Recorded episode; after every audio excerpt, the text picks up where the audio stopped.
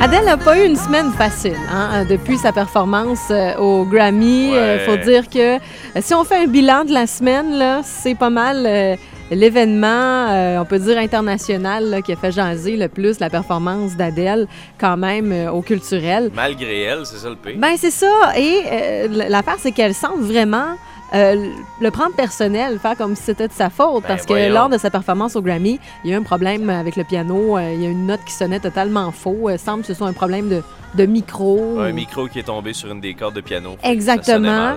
Et ça faisait que ça, ça sonnait faux. Donc, c'était difficile pour elle de garder la note aussi pendant la chanson. Ben oui. Elle a fait le meilleur effort possible, mais elle se rendait bien compte et on voyait la panique dans ses yeux Ah que oui, c'était oui, pas du pauvre tout euh, ce qu'il fallait, euh, que, comme ça qu'il fallait que ça se passe.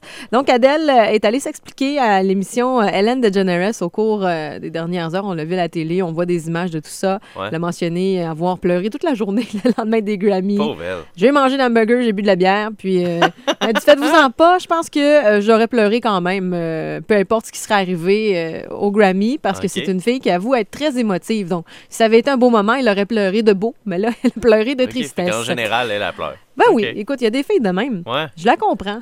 mais pauvre elle.